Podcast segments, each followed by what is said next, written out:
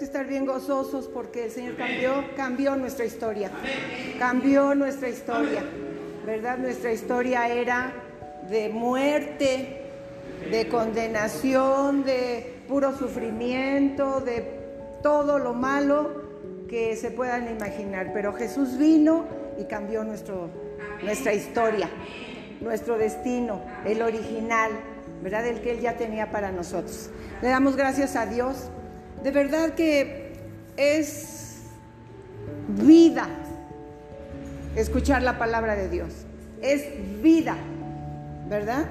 Yo desde que conocí al Señor, para mí la palabra de Dios ha sido siempre mi torre fuerte, en la que yo me refugio, la que me anima, la que en los momentos más oscuros, porque como todos tenemos momentos oscuros en la vida, yo también los he tenido, y me ha fortalecido, me ha vivificado, me ha levantado, me ha alegrado, ha cambiado mi manera de pensar, ¿sí?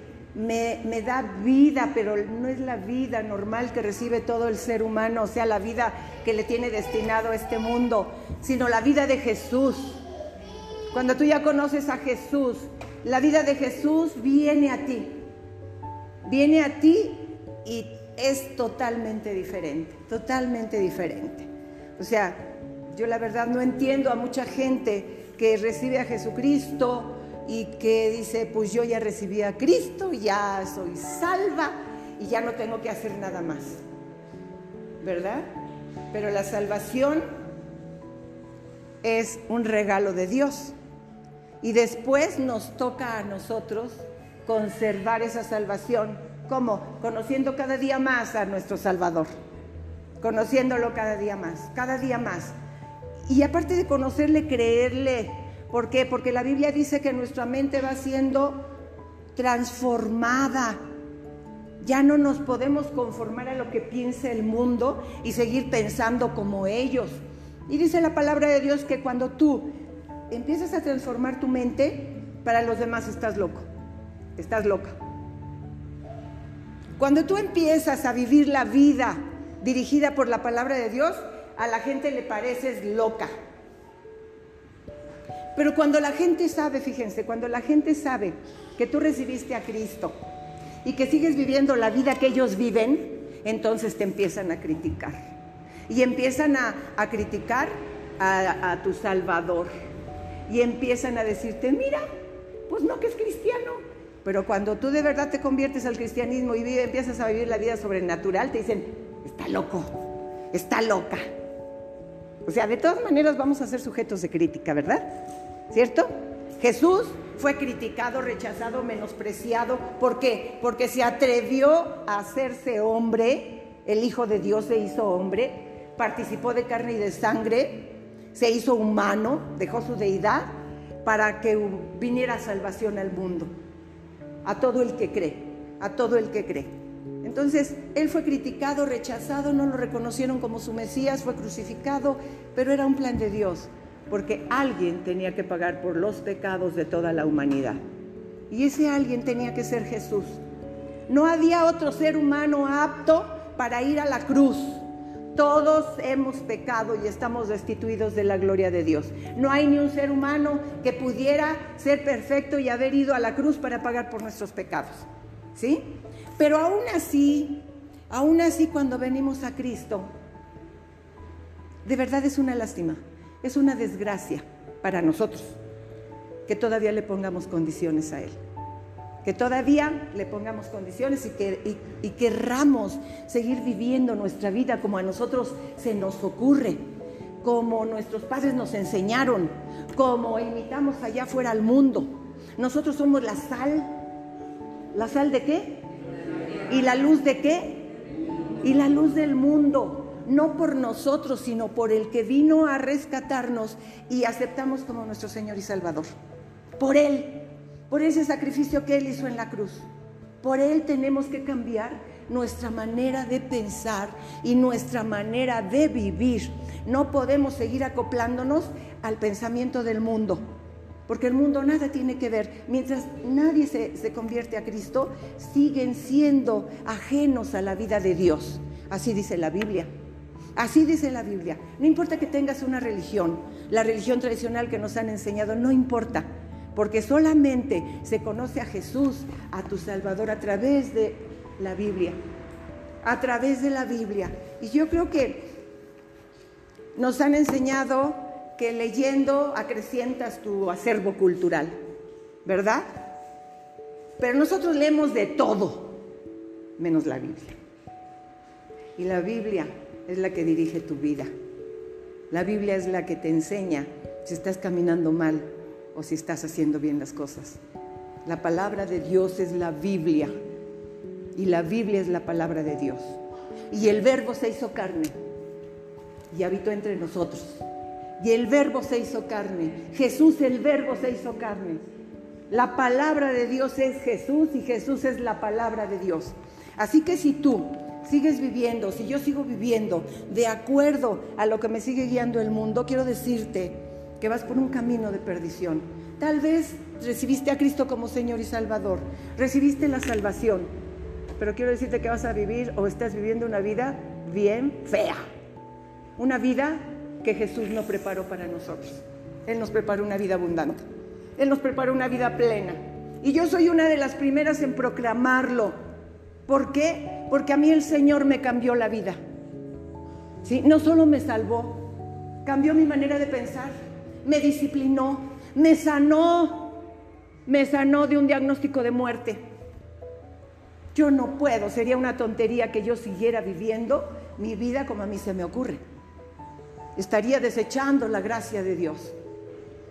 Estaría desechando la gracia y la verdad que vinieron con Jesús. ¿Verdad? Y nosotros como iglesia, hermanos, dice la palabra de Dios, ahí en Efesios 4:11, ¿sí? Vamos a aprender un poquito de lo que es el orden de Dios, la disciplina de Dios y la autoridad de Dios. Abre tus oídos. Si no has ido al baño, vete antes de que yo comience. Porque de verdad, de verdad es una falta de respeto. Que cuando está en su mero apogeo la palabra de Dios para mí, no sé para ustedes, híjole, nos levantamos al baño, vamos a la cocina por agua. ¡Qué desorden!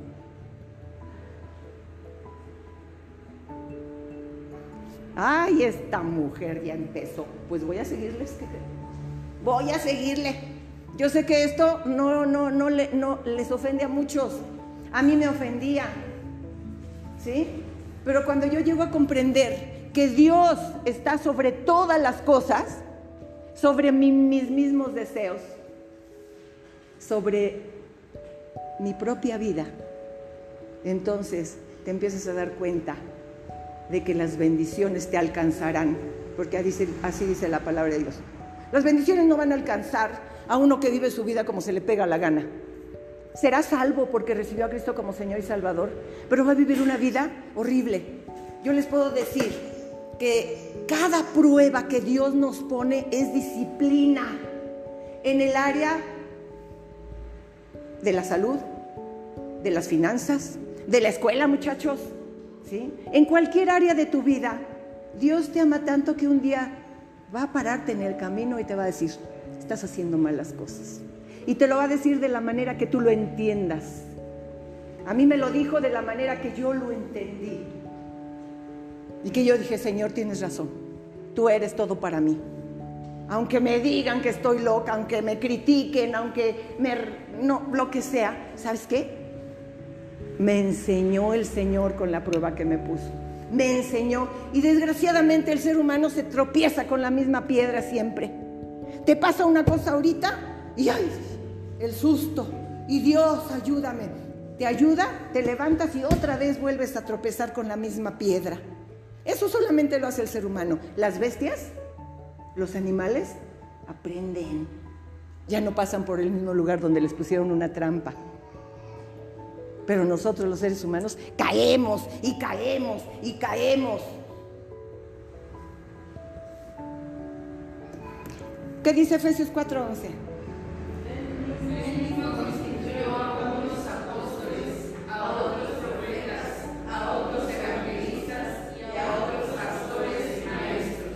Así es.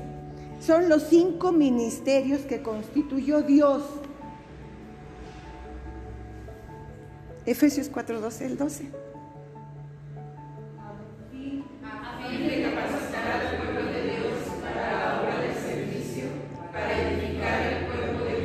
¿Me puedes cambiar a la Reina Valera, por favor? ¿Cuántos de ustedes, hermanos, y miren, somos así, así? Porque hoy yo creo mucha gente tuvo muchas ocupaciones y no vino, ¿sí? Hoy somos así.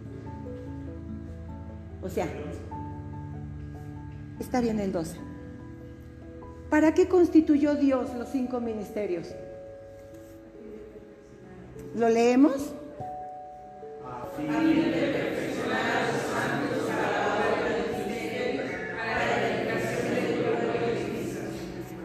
Fíjense, el Señor te salva y te pone en un camino donde vas a aprender y te pone maestros. Yo quiero preguntarles a todos los que están aquí, ¿cuántos se están discipulando? Yo sé que hay dos o tres que sí se están, cuatro, cinco, seis, no sé.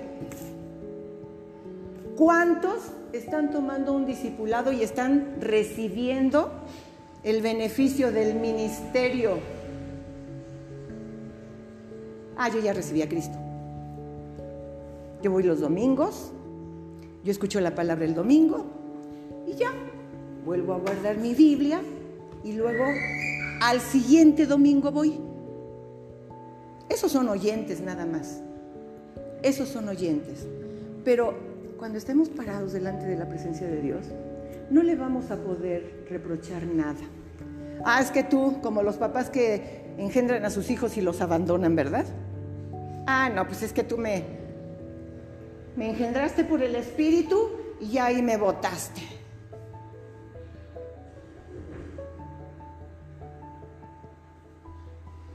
Esta clase se llama, porque es una enseñanza, la autoridad, el orden y la disciplina de Dios para su iglesia. Para su iglesia, no para los de allá afuera. Y para empezar, dice que constituyó cinco ministerios. Hay muchos más, pero los principales son cinco ministerios para la edificación de la iglesia, de su iglesia, de su novia con la que se va a casar algún día. Y si tú no acudes a clases, a ver, no envíes a tus hijos a clases y nada más mándalos el fin de curso a que reciban su diploma. Haz eso. Si tú así como padre lo estás haciendo, hazlo con tus hijos también. ¿Para qué van a clases? Nada más que vayan el fin de cursos, se presenten y como están en la lista, si es que no los han borrado, pues les van a dar su diploma. ¿Verdad que así es en lo natural? Claro que no. Tienen que ir a presentarse a clases, tienen que pasar exámenes. Y mira, todo eso, todo eso que veas en lo natural es porque tiene un paralelo espiritual. Desgraciadamente, nosotros los seres humanos vivimos solo en la carne, en este mundo. Solamente Vivimos para este mundo, lo que enseña este mundo, no lo que enseña la palabra de Dios. Tú como padre tienes que discipularte para que conozcas más del Señor y puedas darle un buen ejemplo a tus hijos, para que puedas enseñarles el camino. Enseña al, niño su camino desde que es niño y cuando sea grande no se apartará. Pero ¿qué les enseñamos cuando eran niños? ¿Qué les estamos enseñando si ya no son tan niños? ¿Qué les estamos enseñando? A vivir, ay, como, como vaya saliendo. Ay, como se vaya presentando la situación. No ven a un padre, a lo mejor a la madre es a la que ven más seguidito, arrodillada delante de Dios, clamando por el hijo que va reprobando o que ya se metió en un lío, ¿verdad? Pero ¿y el papá? Ah, no, pero es que el papá trabaja. El papá sale a conseguir el pan. Yo sé que a muchos les está cayendo en el dedo gordo, lo que yo les estoy diciendo, en el callo que tienen en el dedo gordo. Pero así es. Así es, varón. Varón, así es. Cada quien nos dio, nos dio un lugar el Señor al varón como, como, como autoridad y a la mujer como la ayuda idónea. Tienes que instruirte en la palabra de Dios. El Señor le dio instrucciones a Josué, le dio instrucciones a Moisés, le dio instrucciones a Abraham. Y ellos a su vez se las dieron a sus hijos. Nunca se apartará de tu boca este libro de la ley. Pero si en lugar de la boca de la autoridad del papá hay un montón de cosas que el hijo aprende, pero no es la palabra de Dios, pues el hijo va a estar meditando en todo lo que oye del papá, en todo lo que ve hacer al papá. Desgraciadamente estamos viviendo tiempos en los cuales la disciplina de los padres desapareció por completo. Ahora los hijos mandan. Ahora los hijos son los que mandan, desgraciadamente. Tiempos aquellos en los que con una mirada te decían calmadito. No necesitaban ni agarrar la chancla. La chancla siempre la agarró la mamá. La chancla, el, cable de la plancha, este, lo que teníamos, así hemos sido las mujeres siempre. No voltees a ver a tu mamá.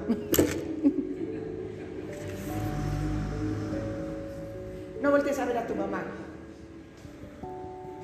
Pero yo me acuerdo todavía en, mi casa, en, mi autoridad, ¿verdad? Que yo era la de la chancla, la de la raqueta, la de, la de la cuchara de palo, la de lo que encontraba yo les aventaba. No, las mamás de ahora no, las mamás de ahora. No, no, no, no, es que el psicólogo dijo, la psicóloga dijo, no, es que, no, es que en la escuela no sé, la escuela para padres en, en el colegio nos dicen esto. Por eso tenemos la juventud que tenemos ahora. Por eso los padres ya no reconocen la autoridad. Los hijos ya no reconocen la autoridad de los padres. Y por eso los padres se van desarmando de ese valor, porque el mismo mundo, el mismo consejo que da el psiquiatra, eh, ya hasta quieren mandar a veces a los niños al psiquiatra. Y si no, a veces a los padres, ¿verdad? A mi mamá tiene 92 años y ya se le van las cabras al monte y hay dos o tres de mis hermanas que ya la quieren llevar al psiquiatra. O sea, ¿qué les pasa? Esa es una falta de respeto para los padres. ¿Sabe qué, mijito? Aunque su madre, su padre cumpla 100 años, usted lo cuida. Y si no, ya hay leyes para demandar a los hijos. ¿Sí sabían? Que ya hay leyes para demandar a los hijos que no quieren cuidar a sus padres ancianos? ¿Sí? Entonces, ¿saben qué? La Biblia, la palabra de Dios, como dice el Señor que se tiene que hacer, es el mejor camino. Pero para esto tienes que aprender, papá. Tienes que darte tiempo, papá, para aprender para aprender lo que el Señor te dice como autoridad de tu casa, como padre, como esposo. ¿Cómo quieres que tu mujer se someta a ti si tú no estás sometido a Cristo? Dios es un Dios de orden. Y aquí la, enseñanza que yo les estoy compartiendo dice la autoridad, el orden y la disciplina de Dios para la iglesia. No es la autoridad, el orden y la disciplina de Dios o de los psicólogos para la iglesia.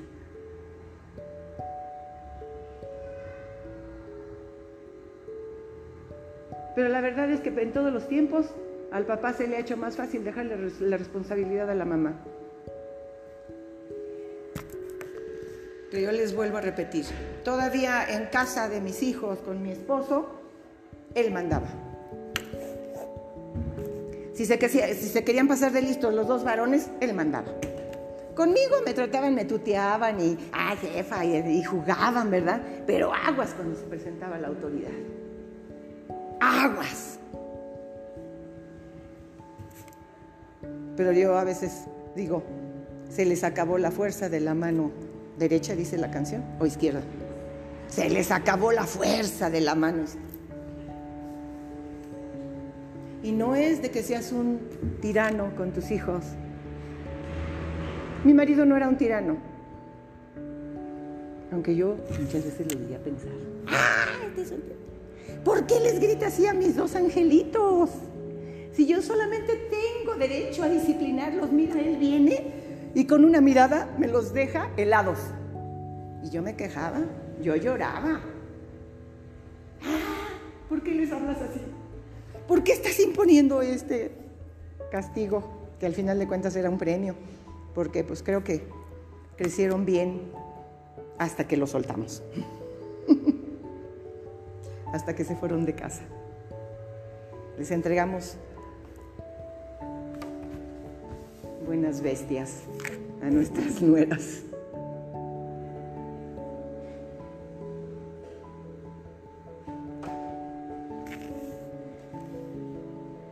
Sin disciplina el pueblo se pierde, dice Proverbios.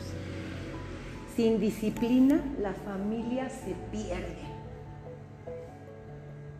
Y hay muchos jovencitos aquí que van a ser, ya están, no en edad casadera, no se lo crean, ¿eh? todavía no. Todavía faltan como unos 10 años, creo, por ahí más o menos se van en la edad los cuatro que tengo aquí. A los cinco. Todavía hay unos 10 años, ¿verdad? Para poder aprender. Pero si no aprenden disciplina, la vida, la vida sin la vida de Jesús en tu vida, tu vida es un fracaso. Por donde quiera que le veas. Mira, puedes estar triunfando en los negocios, pero tu vida familiar está por el piso. Puedes ser el mejor servidor en la iglesia, pero si en tu casa no sirves conforme al Señor dice, eres un fracaso.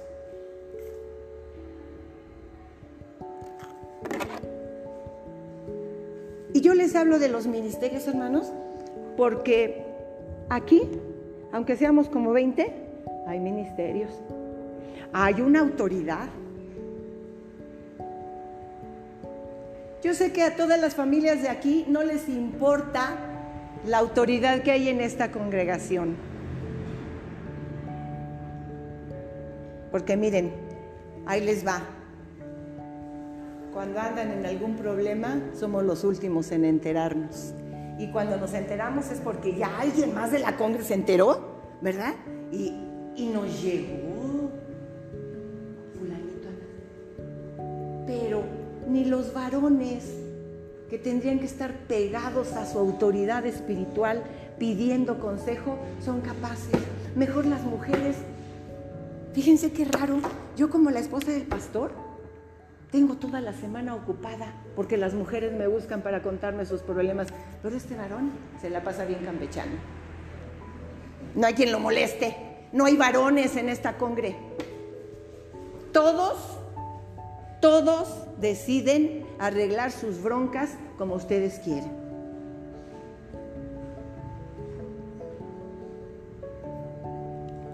Sí, yo sé que les estoy cayendo gorda a muchos, sí, pero ¿saben? El Señor me levantó como una voz. Y yo tengo que hablar. Porque además, ahorita vamos a ver que este varón tiene una responsabilidad tan grande como no se imaginan de cada uno de ustedes. Pero como ustedes son bien autosuficientes varones, como para no llamarle al pastor y decirle o, o pedirle, ¿sí? No, no es para que le pidan permiso de nada, pero sí es para que su pastor se entere por lo menos. Oye, pastor, fíjate que ando pasando por esto. ¿Cuándo nos tomamos un café?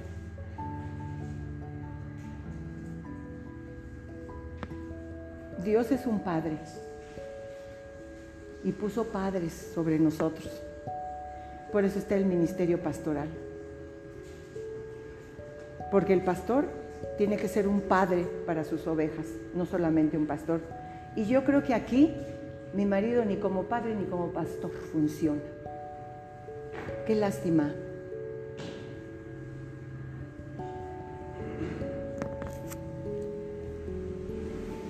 Todos siguen, como dice Isaías 53, todos siguieron sus propios caminos.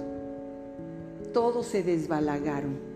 Nos reunimos aquí el domingo, los que quieren, por la pura gracia de Dios. Y lo que estaba diciendo mi esposito hace rato, O sea, no, no es. O sea, al final de cuentas tómenlo como quieran, ¿no? Yo les iba a decir, no, no es un regaño, no. Miren, hermanos, vamos en el mismo camino. Vamos caminando por el mismo camino. Pero hay autoridades. Romanos 13 dice que las autoridades fueron impuestas por Dios. Y así como respetas a los maestros de tus hijos y llegas puntual, porque si no el maestro te lo va a regresar, ¿sí? Así debes de respetar a tu presidente, así debes de respetar a tus padres, así debes de respetar a tu autoridad espiritual. Porque la vida que Jesús ganó en la cruz del Calvario fue perfecta. No le faltó nada. Nada le faltó al sacrificio de Jesús. ¿Qué crees? Todo te lo dio en bandeja de plata. Y aún así menospreciamos, dice Hebreos 10, menospreciamos la sangre del cordero. Tenemos por inmundo el nombre de Jesús y pisoteamos la sangre del cordero. Porque yo, yo puedo solo, yo me las arreglo sola.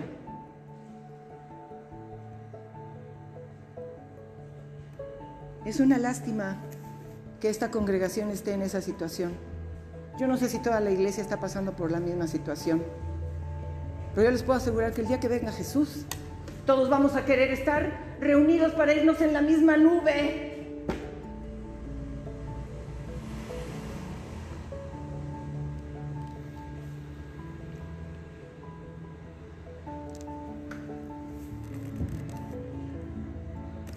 Las actividades que aquí se hagan, el pastor tiene que estar enterado. Y te vuelvo a repetir, no para que te dé permiso, porque la iglesia, la obra de Dios necesita manos, necesita trabajadores, necesita gente dispuesta a sacrificar, a, dar un tiempo para el Señor. No, el pastor no, no te va a prohibir nada. Si tú vienes, y yo creo que muchos piensan, ay, ¿para qué voy si ya sé lo que me va a decir? Pero ¿sabes qué? Delante de Dios tú estás cumpliendo con la autoridad que Él puso. Cada quien vive su vida como se le pega la gana. Y miren hermanos, somos así, pero de pronto alguien va y nos dice, oye, ¿y por qué? Ay, no sabemos no nos estamos enterando. No nos estamos enterando, porque así como nos vemos cada ocho días, nos vamos a volver a ver hasta el próximo domingo. Entonces, ¿cuáles son las responsabilidades del ministerio pastoral? Vamos a hablar del ministerio pastoral. 12. Perfeccionar a los santos para la obra del ministerio, para la edificación del cuerpo de Cristo. Pero si el cuerpo ni se deja. Dice, somos miembros de un solo cuerpo. Hay una cabeza, Jesucristo, y todos somos miembros de un solo cuerpo.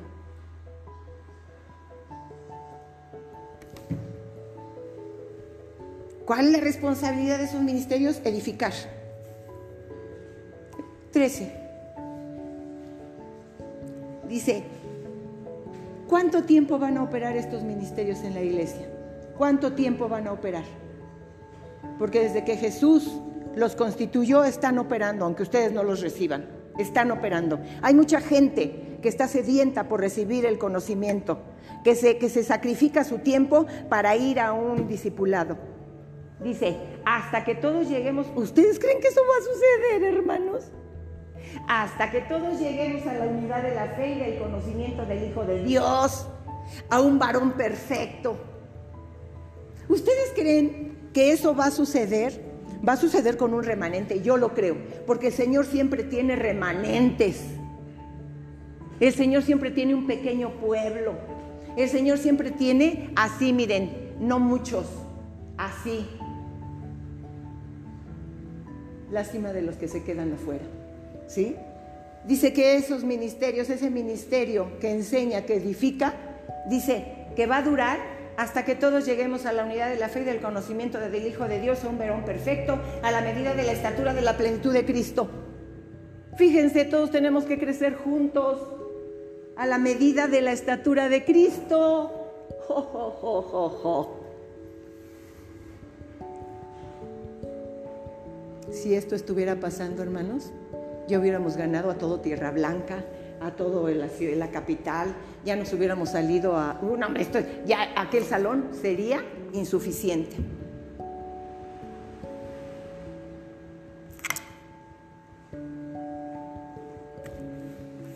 Es la estatura de Cristo, no la estatura del pastor, no la estatura de la esposa del pastor, no la estatura de la, de la persona más espiritual que veas. No, es la estatura de Cristo, parecernos a Él, vivir como Él nos enseñó que se podía vivir.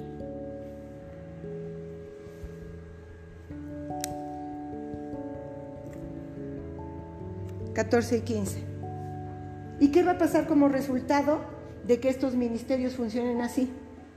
Dice que para que maduremos, para que ya no seamos niños, que andemos de un lado para otro, probándole aquí, probándole allá, aceptando esto, aceptando aquello, para que ya no seamos niños fluctuantes llevados por doquiera de todo viento de doctrina, de doctrina, perdón.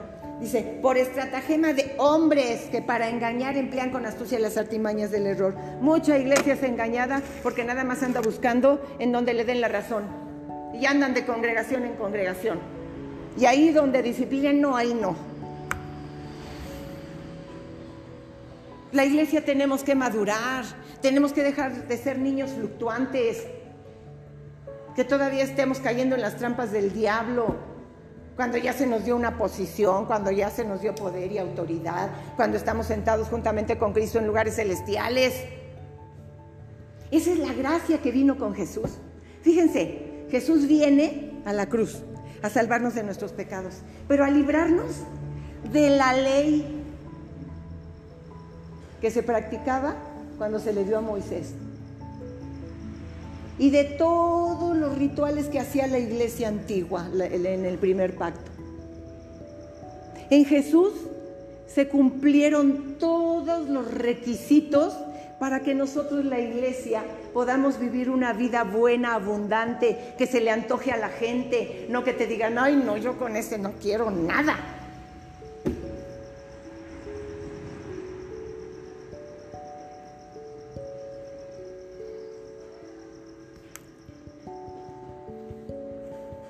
14 y 15. 15. Sino que siguiendo la verdad en amor, crezcamos, crezcamos, hermanos, en, en, todo, en, en todo en aquel que es la cabeza, en todo en aquel que es la cabeza. Crezcamos en todo, en todo, en todo, en aquel, en Jesús, porque Él no se, no se esconde nada, Él te enseña todo, Él te da el poder para todo, para que vivas una vida agradable a Él. ¿Sí? ¿De qué nos quejamos, hombre? Somos hijos de Dios. ¿Cuál es tu problema? ¿Qué se te dificulta en el camino? Tú mismo. Tú mismo eres la dificultad para tu propio camino. Uno mismo es la dificultad. Uno mismo se pone límites. Uno mismo decide cómo vivir su vida. Porque en Jesucristo, Jesucristo nos dio todo. En Él lo tenemos todo. Por eso me estoy atreviendo a decirles ahorita todo lo que les estoy diciendo. Porque en Él estoy completa. Porque en Él sé quién soy. Porque en Él sé a dónde voy.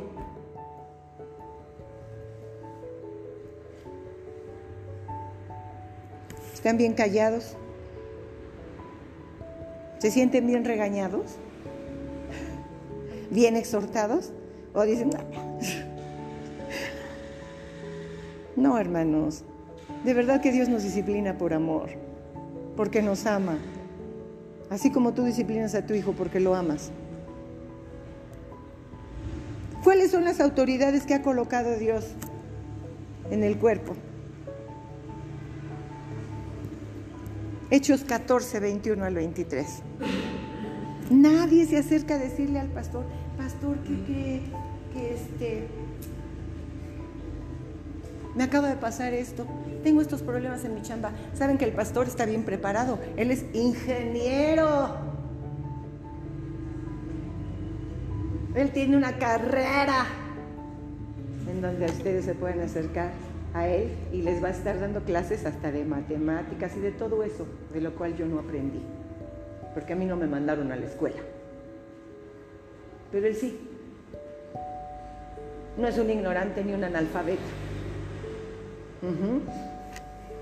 Y después de anunciar el Evangelio a aquella ciudad y hacer muchos discípulos, volvieron a Listra, Iconio y Antioquía hasta el 21, digo del 21 al 23, Gerardo confirmando los ánimos de los discípulos, exhortándoles a que permaneciesen en la fe y diciéndoles, es necesario que a través de muchas tribulaciones entremos en el reino de Dios. Y constituyeron ancianos. ¿Ustedes saben aquí quiénes son los ancianos? No, Marianita, ¿verdad? No. En cada iglesia, y habiendo orado con ayunos, los encomendaron al Señor en quien habían creído. Ustedes ni siquiera pueden orar por los ancianos porque ni siquiera saben quiénes son los ancianos. Digo, a lo mejor ustedes pueden deducir, es el pastor, ¿verdad? Y su mujer.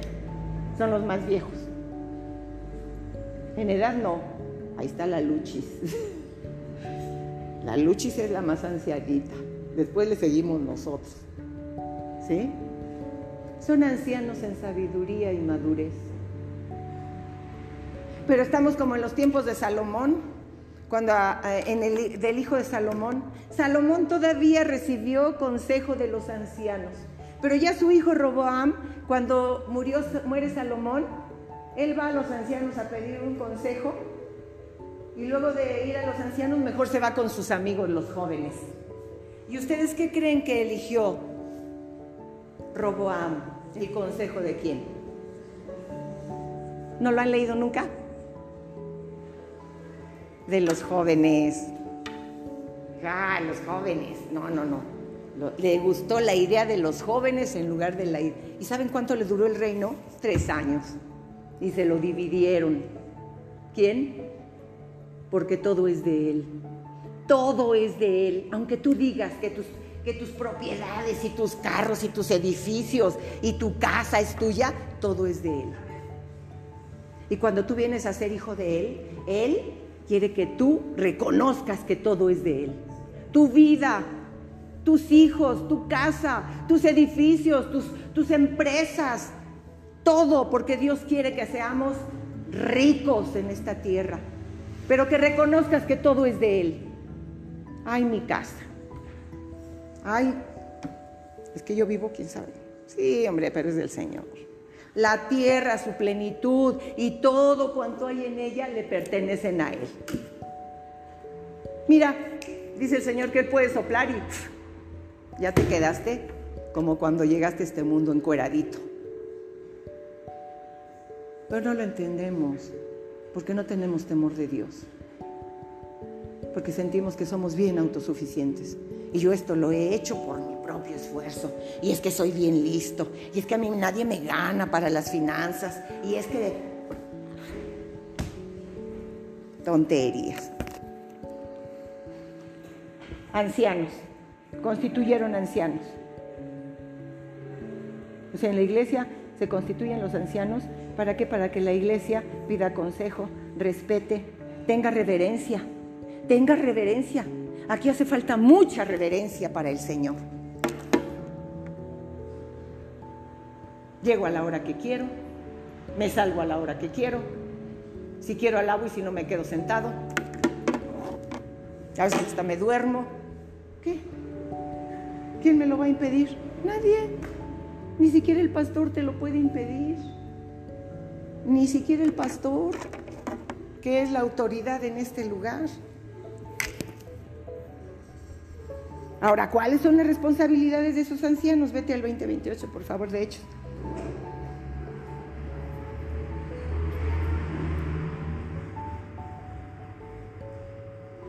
Por tanto, mirad por vosotros y por todo el rebaño en que el Espíritu Santo os ha puesto.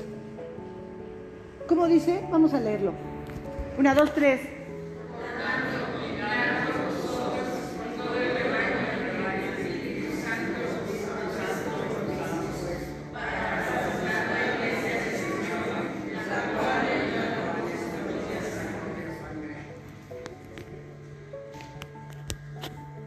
quién está hablando? A los ancianos, a los que presiden, a los líderes, que tienen que ver por el rebaño. Pero pues si el rebaño no le gusta que lo anden monitoreando.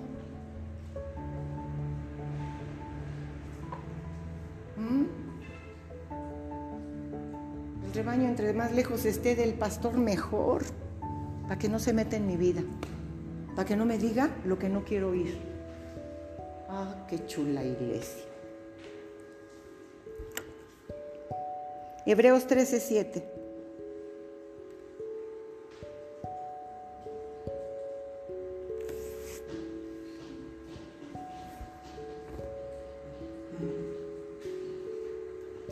Una, dos, tres.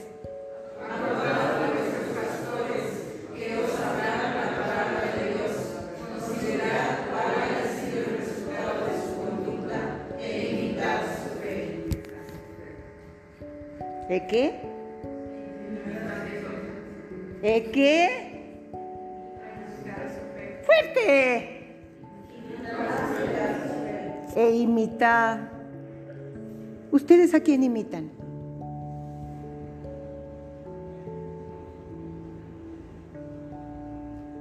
¿A los héroes de la televisión?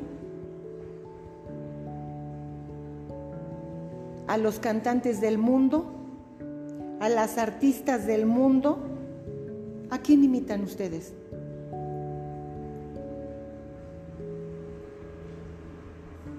E imitar su fe. A mí, a mí me tiene muy asombrada que mi testimonio, mi testimonio hermanos, es un testimonio maravilloso, porque el Señor me sanó de cáncer. Cuando a mí me habían dado un diagnóstico de muerte, el Señor lo convirtió en un diagnóstico de vida. ¿Saben qué? Es que aquí pasan muchos milagros sobrenaturales y estamos acostumbrados a los milagros sobrenaturales. Entonces ya no nos asombran. Aquí, no hombre, todos hemos pasado por milagros sobrenaturales tremendos. Entonces ya es una costumbre, ya no me admira, ¿verdad? Ya no me admira. Dice que en la época de los hechos de los apóstoles o del Espíritu Santo, dice que toda la gente se asombraba, se convertía cuando veían milagros. ¿Cuántos de ustedes me han hecho el favor de compartir mi testimonio?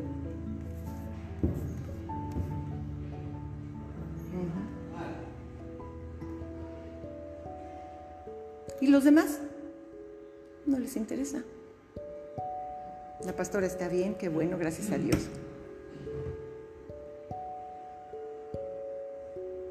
Fíjense, en el, libro de los Hechos del Espíritu Santo, dice que se juntaba la gente y no había un milagro nada más, había muchos milagros. Dice que todos veían y se convertían. Pero en este tiempo la gente está en una indiferencia tan grande, sobre todo para las cosas de Dios, ¿sí? Que no importa. Aquí en este lugar ha habido milagros. Pero no nos importa. Pues es que es la obligación de Dios hacernos milagros. Es su responsabilidad hacerme el milagro, ¿sí o no?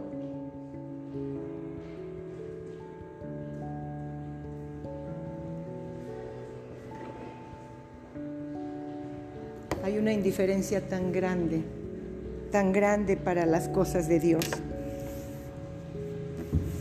Por eso esta congregación está vacía. Es porque el pastor y su esposa no salen a evangelizar puerta por puerta. Ellos tienen la obligación de salir a evangelizar puerta por puerta, como los testigos de Jehová. No, no. Es tu vida la que va a convencer a la gente de que hay un Dios vivo. Si tú vives una vida que a nadie le asombra, ¿sabes qué? Puedes tener muchas amistades en el mundo. Puedes tener muchísimas amistades, pero nadie sabe que tú eres cristiano.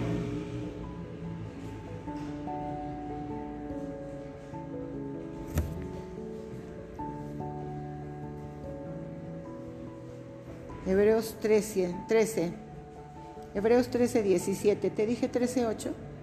13, 7. Es 17. Pero mira qué ad está esto, ¿verdad? Gracias a Dios. Qué casualidad. No era el 7, era el 17. Pero yo creo que el Espíritu Santo quería que nosotros viéramos ese versículo que está en Hebreos 13, 7. 17.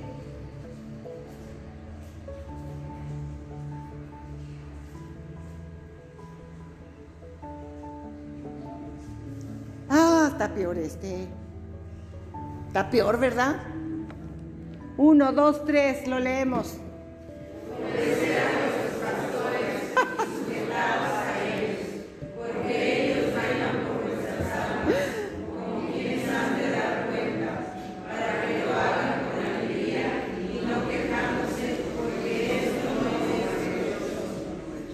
Perdón, Señor, no me estoy quejando, les estoy enseñando. ¿Sí? Obedeced a vuestros pastores y sujétense a ellos. ¡Ey! Da así como escalofrío cuando oímos la palabra sometimiento, sujeción, así como que te empieza a temblar, ¿verdad? El cuerpecito te da así como escalofrío, sométete a tu marido, mujer. ¡Ay! Hijos, sométanse a sus padres. ¡Ay, ay, ay, ay, ay, ay! No, no, no, no, no. Te reprendo, Satanás.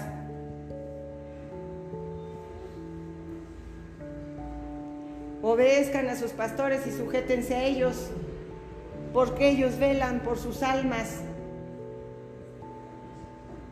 Y aunque ustedes, aunque ustedes no acudan a ninguna consulta con el pastor, yo les puedo asegurar que todas las madrugadas que él se levanta a orar, ora por todos ustedes, porque está velando por sus almas.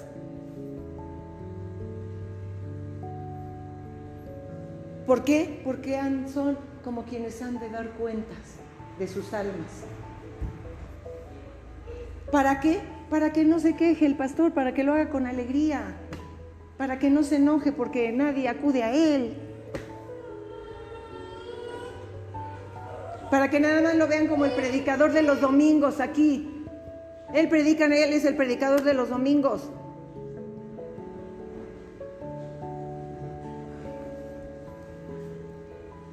Dice que porque esto no es provechoso. Vamos un poquito más profundo. No se pongan los cascos. Ezequiel 33 del 2 al 7. Fíjense lo que dicen estos versículos y grábenselos en su corazón. ¿Cuál es específicamente la labor de los ancianos como atalayas del Señor? Es Ezequiel 33 del 2 al 7.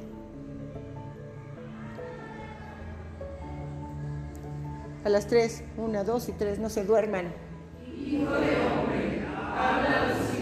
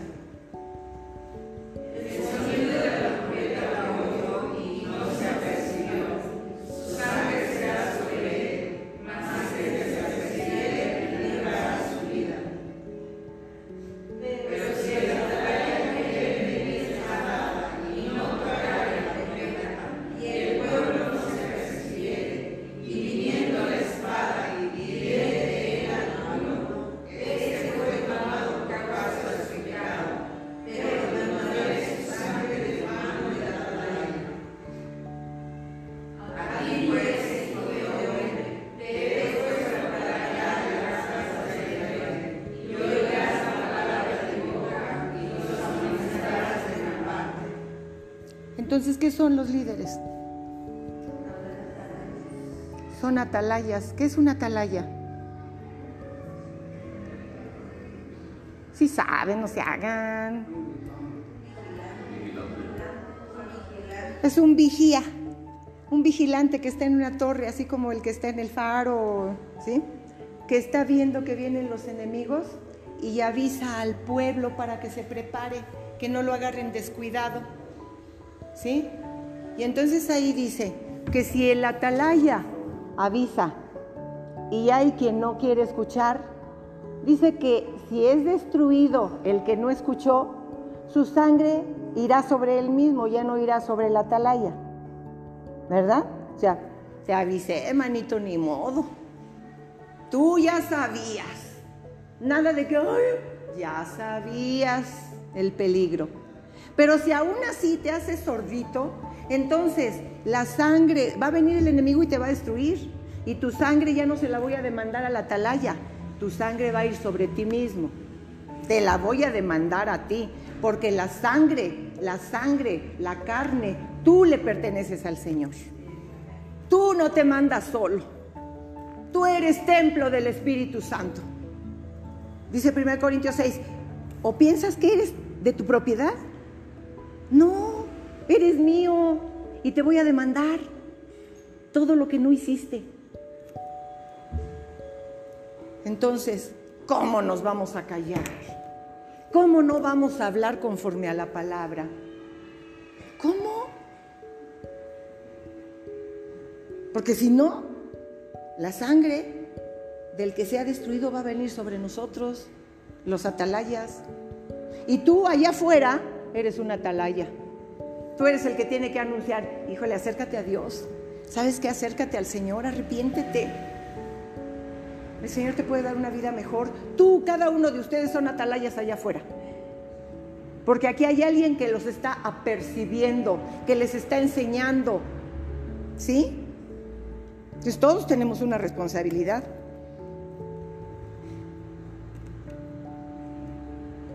Ahí dice, si el atalaya no previene al rebaño, ¿de quién es la culpa y quién es el responsable? Pues del atalaya. Ay, nada más me estaba sobando siempre la espalda, diciéndome, no te preocupes, no pasa nada, tú ya eres salvo, tú puedes vivir como tú quieras, puedes pensar como tú quieras, no pasa nada. El Señor se lo va a demandar al que te está diciendo eso. ¿Sabes por qué? Porque entonces el atalaya se hace cómplice contigo. Se durmió también, así como están dormidos los demás. Vamos a Ezequiel 33, 4 al 5.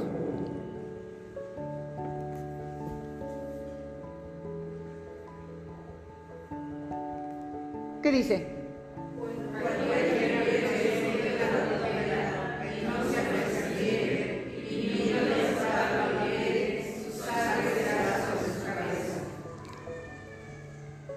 Si la gente bajo el cuidado de la atalaya se rehúsa a escuchar las advertencias de los ancianos, ¿quién es el responsable? Ellos mismos, los que no quisieron escuchar. Ellos mismos. Hebreos 13, 17, lo que ya leímos, vuélvelo a poner, por favor.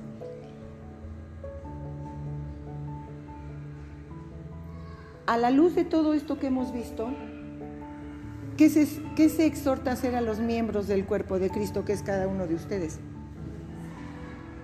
Obedeced a vuestros pastores, sujétense a ellos, porque ellos velan por sus almas, como quienes han de dar cuenta para que lo hagan con alegría y no quejándose porque esto no es provechoso. Primera de Pedro 5:5.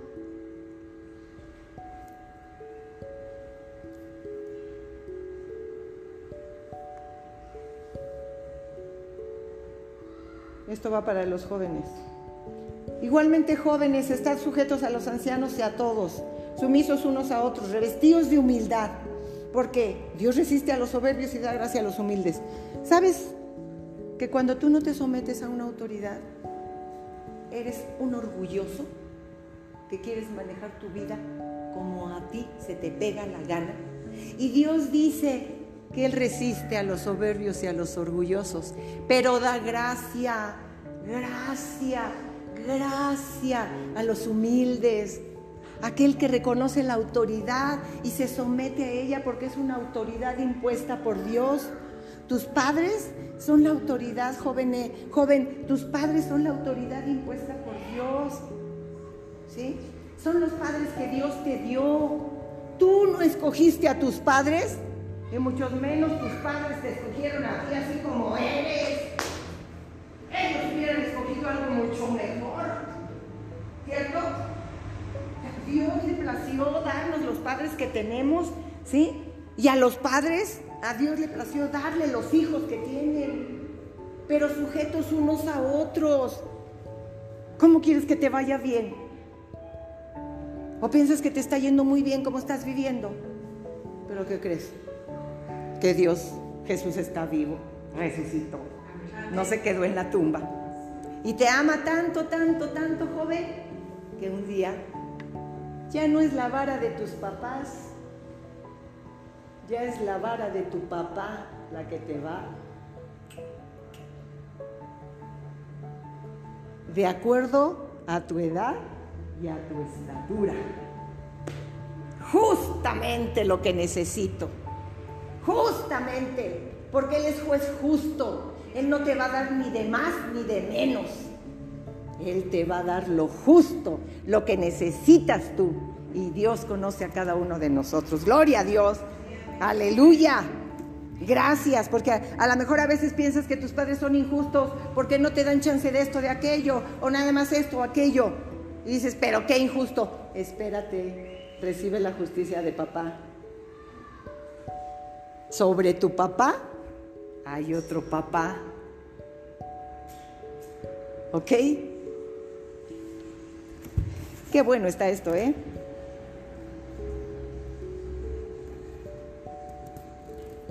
Mateo 20, 25 al 28. Ya vamos a terminar. Pero el siguiente domingo continuamos. Así que están advertidos. El que quiera irse de vacaciones el domingo está bien.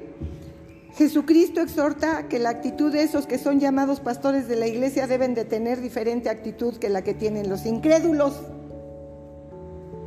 Otra vez, para que lo entendamos bien. Jesucristo exhorta que la actitud de esos que son llamados pastores de la iglesia deben tener diferente actitud que la que tienen los incrédulos. ¿Sí? Mateo 20, 25 al 28. Una, dos, tres. Entonces